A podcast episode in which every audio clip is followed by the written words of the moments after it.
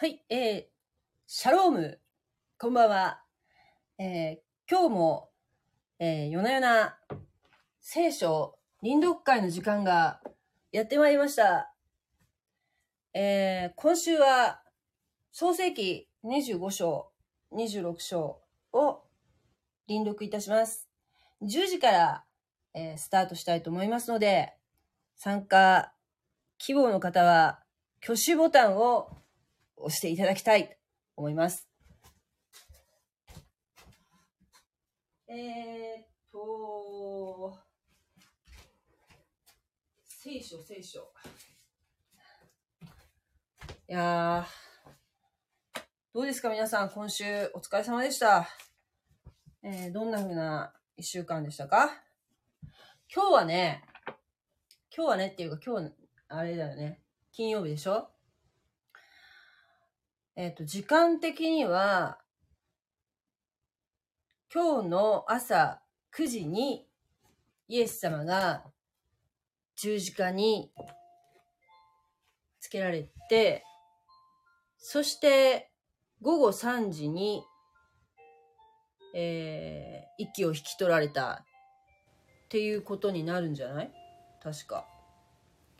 そして、次の日が土曜日になるから、ユダヤ人の方は安息日になるから、えーそのまま死体をこう十字架にかけておくわけにはいかないんだよね、ユダヤ人的には。だから、すごく例外的に、こう、遺体を下ろして、えーイエス様の他にほ二人の、その、犯罪者がね、えーつけられてたんだけど、その人も、は、えーっと、確かすねを折るなん、折るなどして、もう早く、えーい、なんて言うんでしょうね。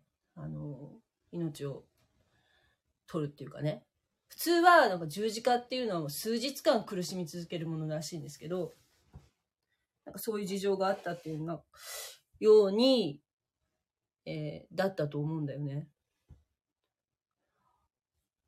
えーっと、いらっしゃったかな？えー、押しちゃおうかな。お願いします。サンビさん。どうも、こんばんは。聞こえますか？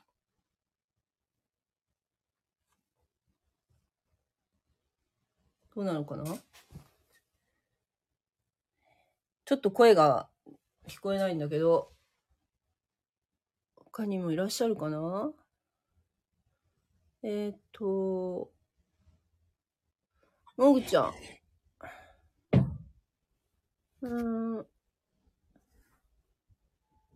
あ、えー、っと、みやびさん、こんばんは。こんばんは。みやびさんの声は聞こえるんだけど、サンはい。声が聞こえないんだよね。なんでだろサミさんは入ってるのにね。う。うん。あ、見えます、うんそっちからも見えるんだ。見えます。は、はい。入った方は見えます。うん。もぐちゃんもいるっぽいんだけど、なんか消えたな。あまだ、またなんか、あわかんなくなったのかもしれませんけど。もうちょっと待ってみましょう。はい。あ、もう今日あげたの聞きましたよ。あ、ありがとうございます。早っ。あ、もぐちゃん。もぐちゃん、こんばんは。こんばんは。聞こえる？はい、聞こえます。はい。よろしくお願いします。さん、聞こえます？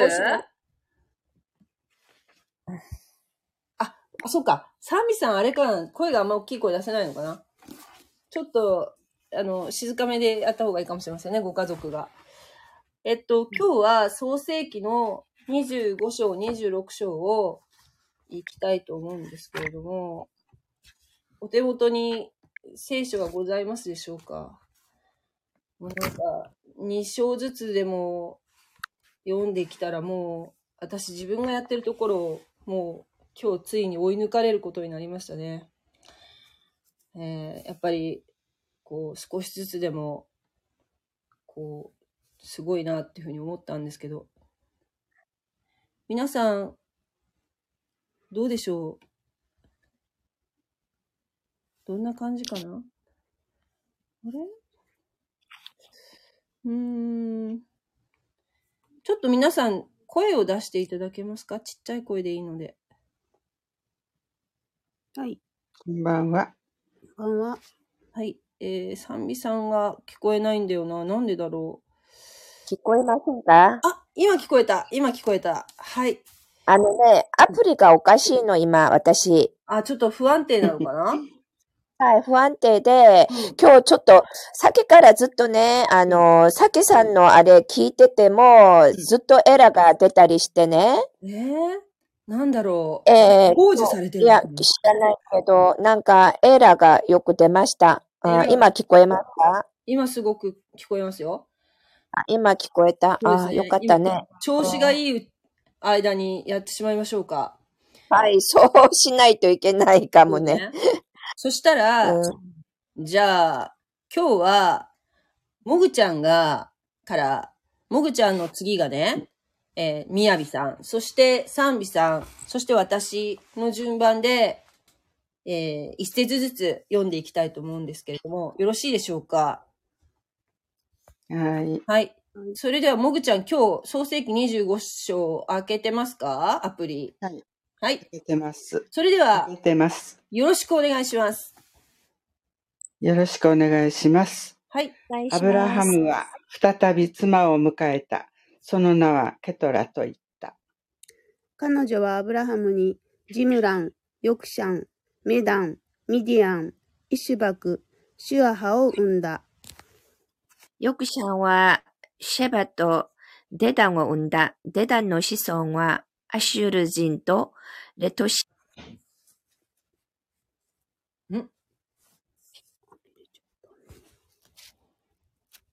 ちょっとき急に聞こえなくなったんだけど、他の人みんなも聞こえないうん。うん聞こえな。くなったね。賛美さん、3節もう一回読んでもらっていいですかあ、ちょっと今、えー、お話しされてるっぽいんだけど、聞こえなくなったね。えー、っと、ヨクシャンはシェバとデダンを生んだ。デダンの子孫はアッシュル人とレトシム人とレウミム人であったですね。で、4節いきます。ミディアンの子は、エファ、エフィル、エフェル、ハノック、アビダ、エルダーで、これらは皆、ケトラの子であった。アブラハムは自分の財全財産をイサクに与えた。しかし、そばめたちの子には贈り物を与え、自分が生きている間に、彼らはひ彼らを東の方、東方の国に行かせて、自分の子イサクから遠ざけた。は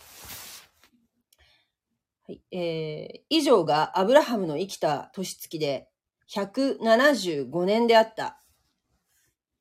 アブラハムは幸せな晩年を過ごし、年老いて道たり、生き絶えて死んだ。そして自分の民に加え、加えられ、その息子、イサクとイシマエルは、アブラハムをマムレに面するマクペラの洞穴に葬った。これは、ヒッタイト人、ゾハルの子、エフランの二十歳にある。アブラハムがヒッタイト人たちから買ったあの二十歳である。アブラハムと彼の妻サラはそこに葬られた。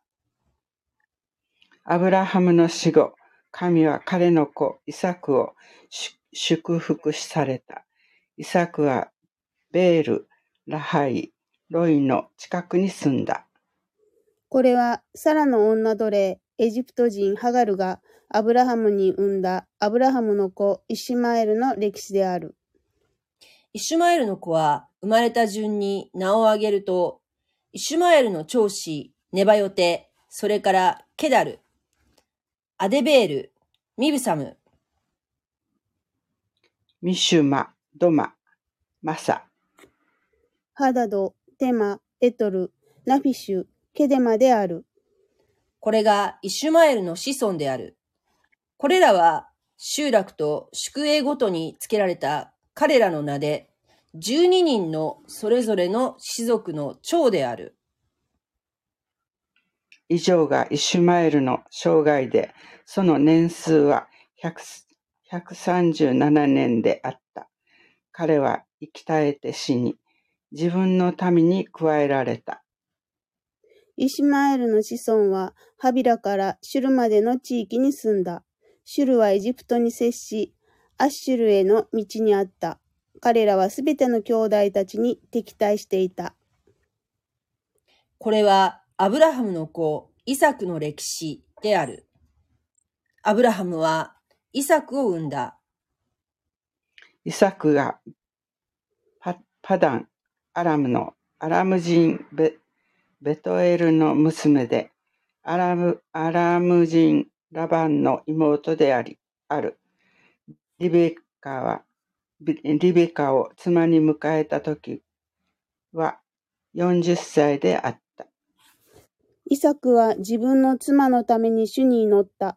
彼女が不妊の女だったからである。主は彼の祈りを聞き入れ、妻リベカは身ごもった。子供たちが彼女の腹の中でぶつかり合うようになったので、彼女は、こんなことでは一体どうなるのでしょう、私は、と言った。そして、主の御心を求めに出て行った。すると主は彼女に言われた。二つの国があなたの体内にあり、二つの国民があなたから分かれる。分かれ出る。一つのこ国民はもう一つの国民より強く、兄が弟に仕える。月日が満ちて出産の時になった。すると見よ、双子が体内にいた。最初に出てきた子は赤くて全身毛衣のようであった。それで彼らはその子をエサウと名付けた。その後で弟が出てきたが、その手はエサウのかかとかかとを掴んでいた。それでその子はヤコブと名付けられた。イサクは彼らを産んだ時、60歳であった。この子供たちは成長した。エサウは巧みな狩人、野の人であったが、ヤコブは穏やかな人で、天幕に住んでいた。イサクはエサウを愛していた。漁の獲物を好んでいたからである。しかし、リベカはヤコブを愛していた。さて、ヤコブが煮物を煮ているといいると、エサウが野から帰ってきた。彼は疲れ切っていた。エサウはヤコブに言った。どうかその赤いのを、そこの赤いものを食べさせてくれ。疲れ切っているのだ。それで彼の名はエドムと呼ばれた。するとヤコブは、今すぐ私にあなたの長子の権利を売ってください、と言った。ああ、ごめん。ちょっと、ちょっとちょっと変なことした。32今度。32節はい。エサウは見てくれ。私は死にそうだ。長子の権権利など私にとって何になろうと言った。ヤコブが、今すぐ私に誓ってください、と言ったので、エサウはヤコブに誓った。こうして彼は自分の長子の権利をヤコブに売った。ヤコブがエサウにパンとレンズ豆の煮物を与えたので、エサウは食べたり飲んだりして立ち去った。こうしてエサウの、エサウは長子の権利を侮った。はい。ちょ、ちょっと待ってくださいね。えっと、今、25節まで読んだんですけど、うんと、サンビさんは、どうでしょう？いらっしゃると思うんだけど、どうします？あ、参加された。サンビさん、どうでしょう？お話できそうですか？聞こえますか？うん、聞こえる聞こえる。はいあ よかった。そしたらじゃあ、えっと、続き行きましょうかね。えっと、なんだっけ？20次、次は、わえっと、私で終わったから、えっと、もぐちゃんか？はい。はい。さて、アブラハムの時代にあった先の危険、うん、飢饉とは別に、この国にまた飢饉が起こった。それでイサクはゲラルのペペリシティ人の王、アビメレクのもとへ行った。主はイサクに現れて言った。言われた。エジプトへは下ってはならない。私があなたに告げる地に住みなさい。あなたはこの地に起立しなさい。私はあなたと共にいて、あなたを祝福する。あなたと彼らの国々をみんな与える。みんな与える。あなたの国、あな、加えるやろ？うん。えーちょっと待ってね。うん。与える。あなたの子孫によって地のすべての国々は祝祝福を受けるようになる。これはアブラハムが私の声に聞き従い、私の命令と掟と教えを守って、私への務めを果たしたからである。サミさんいけるかな？うーん。難しいな。きみんな聞こえないよね。うん。うん。こえないね。じゃあちょっと6節私言います。こうしてイサクはゲラルに住んでいたが、その土地の人々が彼の妻のことを尋ねた。すると彼は、あれは私の妹ですと答え、答えた。この土地の人々がリベカのことで自分、自分を殺しはしないかと思って、私の妻ですというのを恐れたのであった。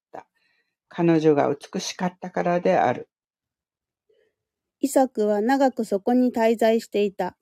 ある日のこと、ペリシテ人の王アビメレクが窓から見下ろしていると、なんとイサクがその妻リベカを愛撫しているのが見えた。アビメレクはイサクを呼び寄せていった。本当のところ、あの女はあなたの妻ではないか。なぜあなたは、あれは私の妹です、と言ったのか。イサクは、彼女のことで殺されはしないかと思ったからです、と答えた。アビメレクは言った。何ということをしてくれたのか。もう少しで民の一人があなたの妻と寝て、あなたは我ら、うん我々に残残在籍をもたらすこところだった。そこでアビメレクはすべての民に命じて言った。この人とこの人の妻に触れる者は必ずこの殺される。イサクはその地に種をまき、その年に100倍の収穫を見た。主は彼を祝福された。こうしてこの人は富、ますます、こうしてこの人は富、ますます栄えて、非常に裕福になった。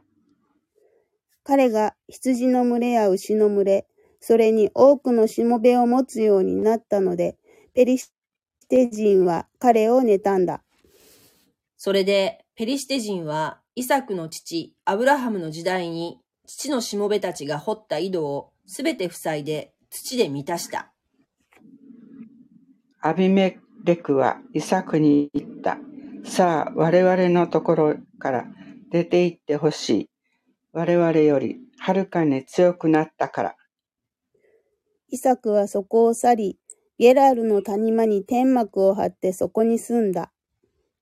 イサクは彼の父、アブラハムの時代に掘られて、アブラハムの死後にペリシテ人が塞いだ井戸を掘り返した。イサクはそれらに父がつけていた名と同じ名をつけた。イサクのしもべたちがその谷、谷間を掘っているとき、そこに湧き水の井戸を見つけた。ゲラルの羊飼いたちは、この水は我々のものだ、と言って、イサクの羊飼いたちと争った。それで、イサクはその井戸の名をエセクと呼んだ。彼らがイサクと争ったからである。しもべたちはもう一つの井戸を掘った。それについても彼らが争ったので、その名をシテナと呼んだ。イサクはその、そこから移って、もう一つの井戸を掘った。その井戸については争いがなかったので、その名をレレホボテと呼んだ。そして彼は言った。今や主は私たちに広いところを与えて、この地で私たちが増えるようにしてくださった。彼はそこからベールシェバに登った。主はその夜、彼に現れて言われた。私はあなたの父、アブラハムの神である。恐れてはならない。私があなたと共にいるからだ。私はあなたを祝福し、あなたの子孫を増し加える。私のしもべ、アブラハムのゆえに。イサクはそこに祭壇を築き、主の皆を呼び求めた。求めた。彼はそこに天幕を張り、イサクのしもべたちはそこに井戸を掘った。さて、アビメレクがゲラルからイサクのところにやってきた。友人のアフザテとその軍の長ピコルも一緒であった。イサクは彼らに言った。なぜあなた方は私のところに来たのですか？私を憎んで自分たちのところから私を追い出したのに。彼らは言った。あな私たちは主があなたと共におられることを確かに見ました。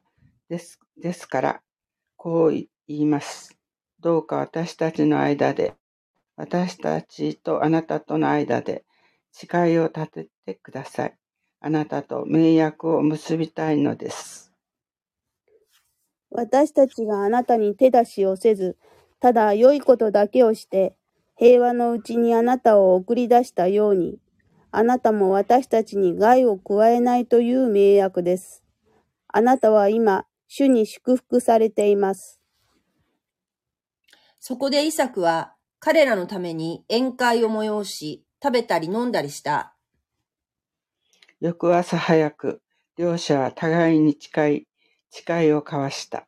イサクは彼らを送り出し、彼らは平和のうちに彼のところから去っていった。ちょうどその日、イサクのしもべたちが帰ってきて、自分たちが掘り当てた井戸のことについて告げた。私どもは水を見つけました。そこでイサクはその井戸をシブアと呼んだ。それゆえ、その町の名は今日に至るまでベールシェバという。エサウは40歳になって、ヒッタイト人ベベーリの娘、ユデ,、うん、ユデイとヒッタイト人エロンの娘、バセマテを妻に迎えた。彼女たちはイサクとリベカにとって悩みの種となった。アーメン。あね。はい。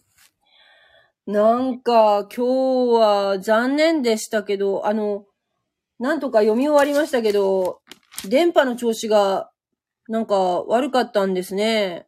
サミさん残念ですうね。ーん。めちゃめちゃ残念。なんですけど、ねえ、なん、なんで、なんか、読み始めるとスーッとなんか、音がね、出る感じでしたよね。ねえ。はい。もう、どうしたんだろうっていう感じなんですけど、どうすることもちょっとできないんだけど、あの、なんか、想像論の動画をこの間ありがとうございました。面白かった。面白かったです。あの、高原さんです。面高原剛一郎さんのね。はい。はい。あれもなんかあの、私はほら、あの、なんていうかな。あの動画本当初めて見たんですけど、はい。高原剛一郎さんっていう人は多分はいすごいこう登録者がいる、あの、メッセンジャーだから、あの、別にクリスチャンじゃなくても、あの、ひょっとしたら、ね、知ってるって方いらっしゃるかもしれないなというふうに思うんだけど、ね。なかなかでも、やっぱり、こう、ほら、今って、例えば YouTube とかでもおすすめって上がってくるのって、やっぱ AI が、こう、選んだものが上がってくるから、なんか知らずし、もうなんていうかな、自分の好みをもう AI が知ってるじゃないですか。そういうのでこう上がってくるから、意外と知らない人は全く知らないでしょうね。ひょっとしたら。あーそうかもしれなんか、ないです A- ね。AI がこう介在すると、すごくこう自分の好みのがわーって上がってくるんだけど、なんかそれこそなんか Google とかでど検索したのも情報が入ってくあ、るのかそうそうそうそう。つながってるからね。でしょ？だから、そうすぐ出ますね。なんていうかな、興味のあるものしか来ないっていう状況で、なんかそれ以外の全くなんかこう、自分がこう、思いもつかなかったようなところからの情報っていうのは、なかなかインターネットっていうのは自分からこう検索かけるっていうことをでもしない限りは、ああいうのが偶然こう、見れるっていうことはなかなか難しいかもしれないからね。だからやっぱりああいうのなんか、私もなんか紹介していきたいなって教えていただいたのとかね、他の人にもね、はい。思ったし、なんか、みやびさんもそういうふうな、ふうな、な、発信とかもされたらいいんじゃないかなっていうふうに思ったんだけど。ねえ、あの、えとても難しい部分ではあるけど、でもあの、なんだっけ、あの、明治時代のはい。お雇い外国人はい。の話とか、あーすごく、ものすごいやっぱりあの、お給料が高かったっていうはい。ことを知って、あんなに、はいい、や、必死だったんだろうね。あの、やっぱりその、欧米列強に追い追いついて、そしてあの不、不平等条約を改正するために、はいえーあの、もう技術をもう、もう本当に金に、金に糸目をつけないっていう感じで、もう、たくさん、こう、それこそほらなんだっけ、あの、ボーイズ・ビー・アンビシャスとか言ったあの、クラーク博士とかでも相当もらって、月給がななんだっけ、あの人ですら三3000万とかだっけ？当時の。月ですね。え？えと思って、はい。でも、クラーク博士って、あの、札幌の学校に、はい。あの、勤めてたのって、2年ぐらいって聞きましたけど、ああ、そうなんだ。そりゃなんか気持ちよく教えられるよね。でも、やっぱり、あの、その影響でクリスチャンになった生徒たちがものすごくいっぱい出て、うんうん。あの、有名なね、うん。あの、人たちがいっぱい、あの、クリスチャンに、クリスチャンになって有名になったっていうかな。うん。うんあの、影響をね、後世に影響を与える人たちいっぱいクリスチャンになって、その関係もあった、いや、もうやめさせられたみたいなところもあったんじゃないかな。なんか聞いたああ、ことあン。クリスチャンだから？うん、あうんうん。でも、明治時代のそういう、あの、文化人とかは、クリスチャン多いですよね。あの当時の方っていうのはね。それこそ、あれじゃない、うんあの、森永の、しなんていう初初代の方も、あの、エンゼルマークだからね、あのクリスチャンだしね。あの方、アメリカにね、うん、行ってね、う、うんん。そうだよねス。チャンになったんですよね。そう。あと、面白いなと思ったのが、アメリカの、今は多分だいぶ違ってると思うんだけど、アメリカの、その、当時、当時のだっけ？当時のアメリカの公教育は、は進化論は教えてはいけないってなってた。い。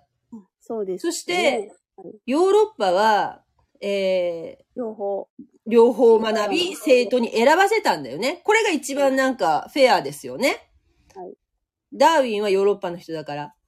で、日本は進化論のみしか教えなかったってもう一番最悪なパターンではい、で、これはす世界では稀だったっていう話がもう驚いて、しかも東大で、はい。で、しかも、その、モース、私このモースっていう人はなんか博物館かなんかでモース展かなんかがあった時に見たような気がするんだけど、この、なんか貝塚かなんか、なんかこう日本の貝塚かなんか発掘してなんかどうのこうのな人だったような気がするんだけど、ちょっとはっきり覚えてないんだけど、モースってなんか聞いたことあるなと思って、この方が東大で教えられたのが、で、この人は進化論者だった。で、近代学問はもうこれしかないっていうような教え方して、で、日本は天皇、天皇がやっぱその国体上、その、ほら、天皇陛下は天孫降臨っていう、こう、一応建前になってて、えーっと、神々、天皇の先祖は、当時はね、今はもう人間宣言されてるけど、天皇の先祖は神々の子孫であるっていう風な、やっぱりその、日本はキリスト教国じゃないから、そういう風な、やっぱり欧米に対抗するために、そういう体制だったから、えー、なんていうかな。天皇が何かその、さらに上のその、神によって作られたっていう風に、創造論を受け入れると、その、要するにその、えー、その、なんていうかな。理屈が通らなくなるから進化論にしたっていうような説明でしたよね。高原さんの説明ではね。はい。だから、日本は、もう、まあそういういろんな諸事情でモースを呼んでしまったとか、そういう諸事情で、その進化論と創造論両方を学ぶっていうことすらできず、もう進化論のみで、しかも日本の最高学府の東大で、そういう、こう、えー教授、教授が来て教えたんだっていうことだったっていう話だったよね。で、モースのその進化論っていうのは、まあ、進化論っていうのは科学の装いであるけれども、科学ではなく、えーし、社会思想であるっていうふうな話もすごく、あの、ハッとしました。はい。うん。あの、社会思想であって別にその、なんていうかな、ちゃんと科学的に立証されたことがないと。はい。で神様なしで世界ができたらどう立証できますかっていう、その、あの、無神論に立った思想であるっていうことでしたよね、確かね。はい。うん、あそういうのもなんか知れて、もう、なんていうかな、しもう、今私たちは進化論しか学んでないから、進化論がもう科学だっていうふうに思って、で、創造論がすごくなんかこう、それこそなんか、逆になんか宗教的な思想体系みたいなイメージだったけど、実はそうじゃないんだってことが、あの、分かって、あの、全くその進化論の方がむしろ立証されてないっていうことが分かって、もう、びっくりしました。ねねえ。だからもっともっと、いろんな勉強したいなって思った。うん。いろんな人の話聞いてね。そうですね。うん。あの、い今の、あの、メディアなんかでもううん何でも、うん。あの、いろんなこう技術がうん。進歩すること、進歩ですね。うんあの、技術をが進んで進歩することを進化っていう言い方して流してますよね。何ああ、そうね。はい。本当だだ。ろうって 思いますね。うんで、あの、人間が一生懸命考えて、あの、作り、あの、今までの理論とかいろんなの検証して、うん、で、作り直した、つあの、改善していくようにしていった。もうそこには明らかに、あの、人が介在してて、うん。で、あの、意図を持って作っているものうんさえ進化っていう言い方をしてる。それは変でしょって、進化っていうのは偶然の積み重ねで、あの、変わっていったっていうことが、あの、理論なのに、進化したねって言わないで、進化したなって。それはあれだよね。それこそ高原さんが言ってたあのポケモンの影響だろうね。ポケモン、うん、だけじゃないと思いますけれどもね、やっぱ教育の影響だとは思いますけれどうも、ん。なんかこう、キャラクターが、こう、次の段階に行くのを、その、しうん、ゲームとかでもそう、そうなんじゃない？私もあんまりゲームとかしないからよくわかんないんだけど、子進供たちが。歩したじゃなくて進化したっていうふうに、ね、うん。変化したことをね、ねうん、はい。いう言い方するよね。はい。だからそういうなんか子供の時からのそういうこう、吸い込みっていうか、ね。うん、はい。そういうので言葉の使い方も変わっていってるっていうところで、非常になんか危機感を感じるよね、なんか。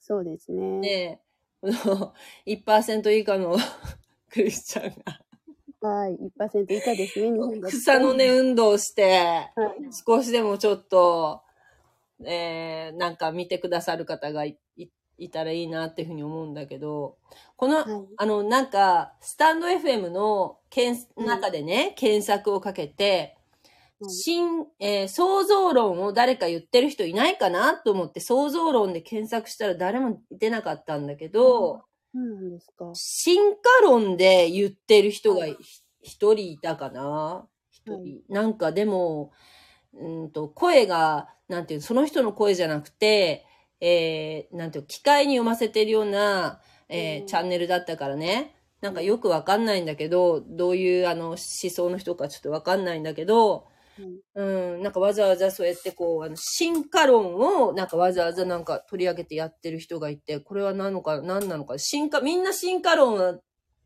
納得してるところなのに、なんかそこであえてまた進化論を言ってるっていうのに、びっくりしたんだけど、別になんかちょっとよくわかんなかったけど、ちらっとだけ聞いたんだけどね。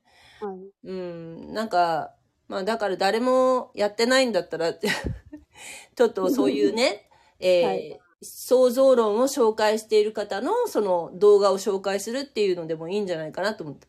あの、ほら、本の紹介とかしてる人って結構いるじゃないですか。あの、自分が読書した本を、こういう、はいうん、あの、こういう話でしたよっていうふうなのを要約してお話しして、はいなんか2、3分紹介してる人っていうのは結構たくさんいらっしゃるからね。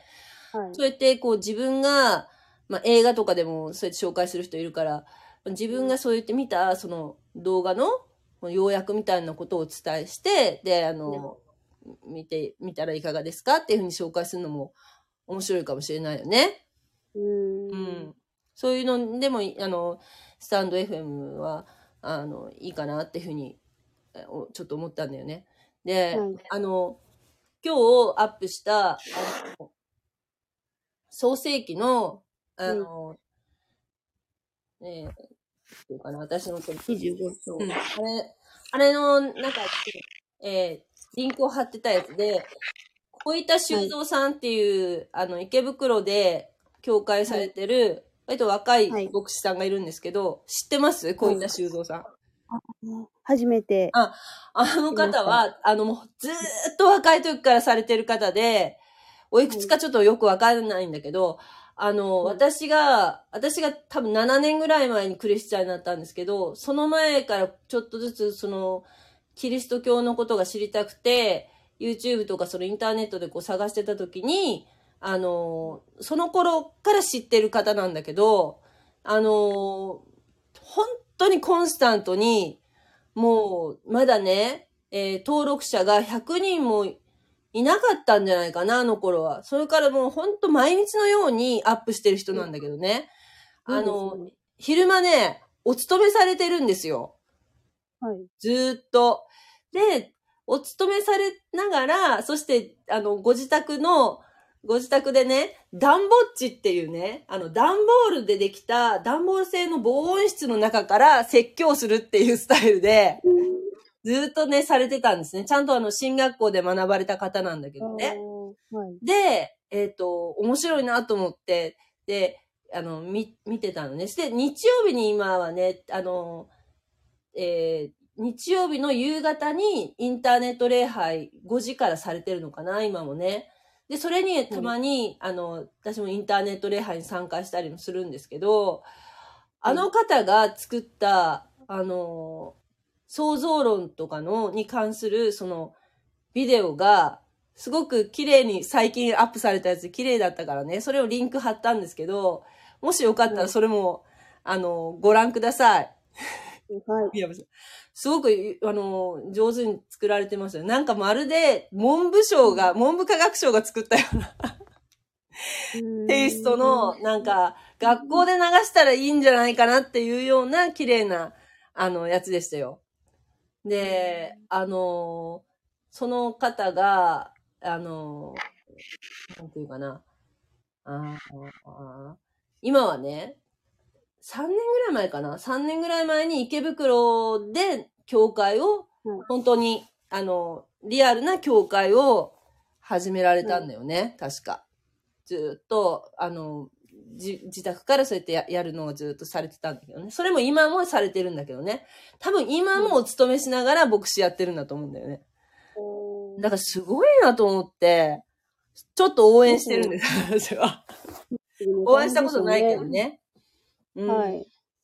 だから本当なんかいろんなやっぱりスタイルでいろいろ発信してる、あの、クリスチャンの方がいっぱいいらっしゃるし、でも私思うんだよね。なんか、あの、こうやってさ、あの、私は、すなんか、まあ、自分が病気して、こう、こういう、なんていうかな、あと残りの人生はもう、主に捧げようと思って、もう、なんか、なりふり構わずみたいな感じで、あの、最初 YouTube から始めて、このスタンド FM っていうのがあると思って、それでスタンド FM ややってっていう風な感じで、あの、やってるんだけど、ふっと思ったのが、なんか、いや、なんか私、私みたいにこんなまだ6、7年程度で、しかもまだ、なんていうの、進学校で学んだこともなくて、で、聖書塾では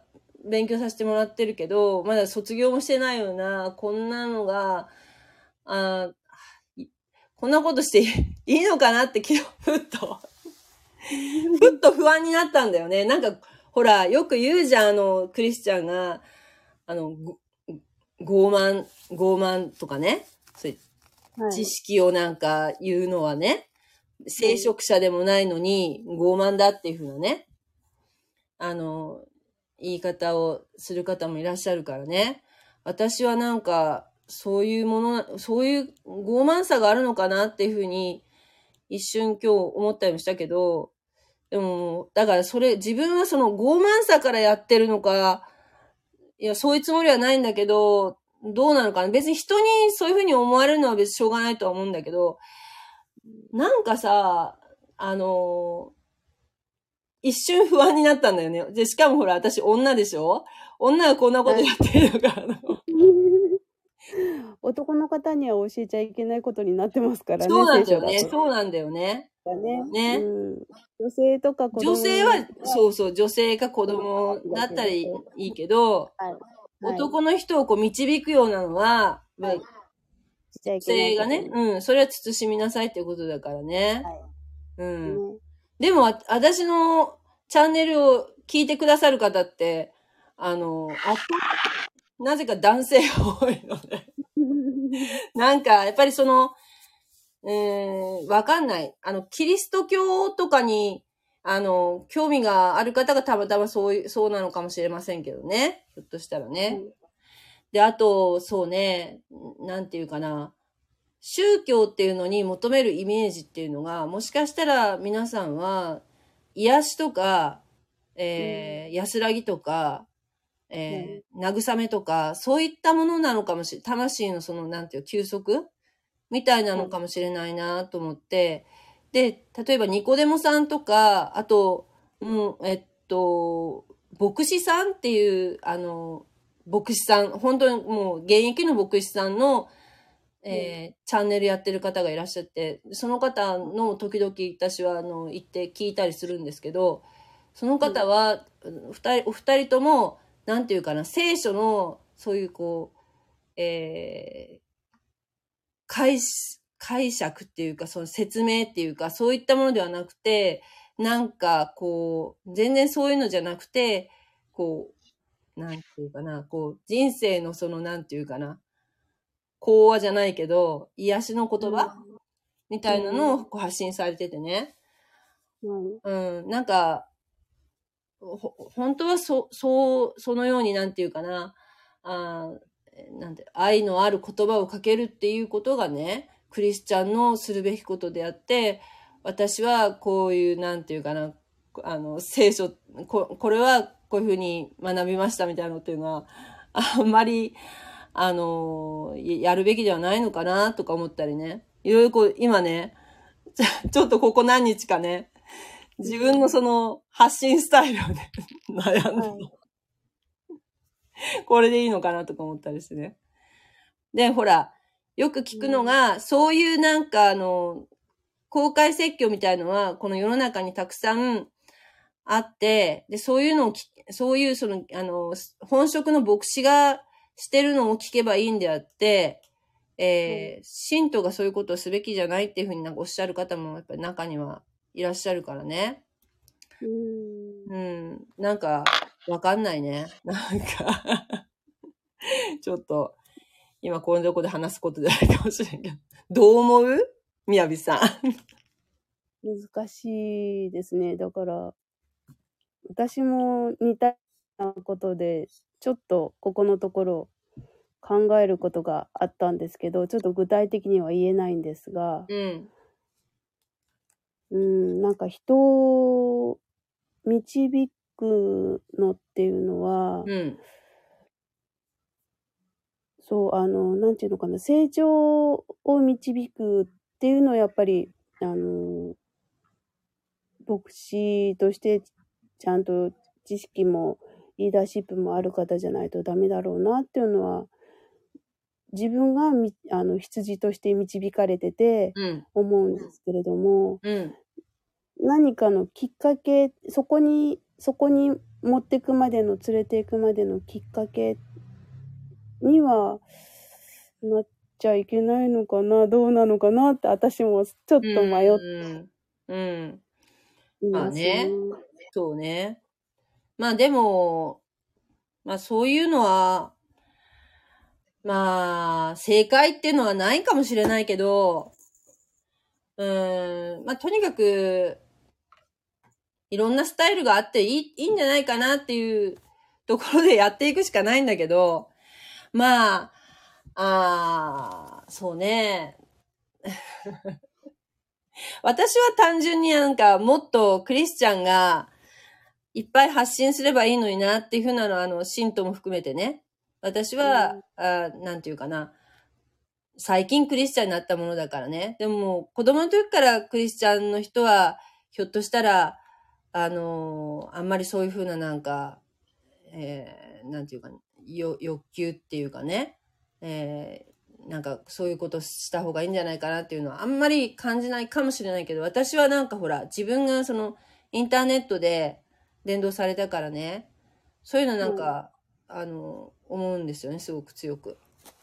あの、もっともっとなんかいろんな人がやればいいのになっていうふうには思うけどね。いろんなほら、うんのが聞聞きたいなっていうふうにもある思うしね。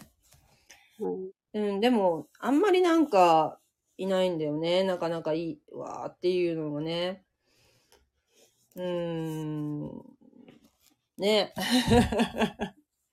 っていう感じで、ちょっとあんまりまとまりがよくはない、あの、今日になってしまったんだけど、ほんと賛美さんがね、えー、林読一緒に、なんていうかな、中途半端な感じで終わっちゃったのが非常に残念だったなというふうに思いますし、はいあとは、KK さんね。KK さんもね、ぜひ、あの、教師して 参加していただきたいなと思ってるんですけど、最近なんかあの、あまり更新もされてないようなのでね、気になってるんですけど、お元気にしていらっしゃるでしょうかね。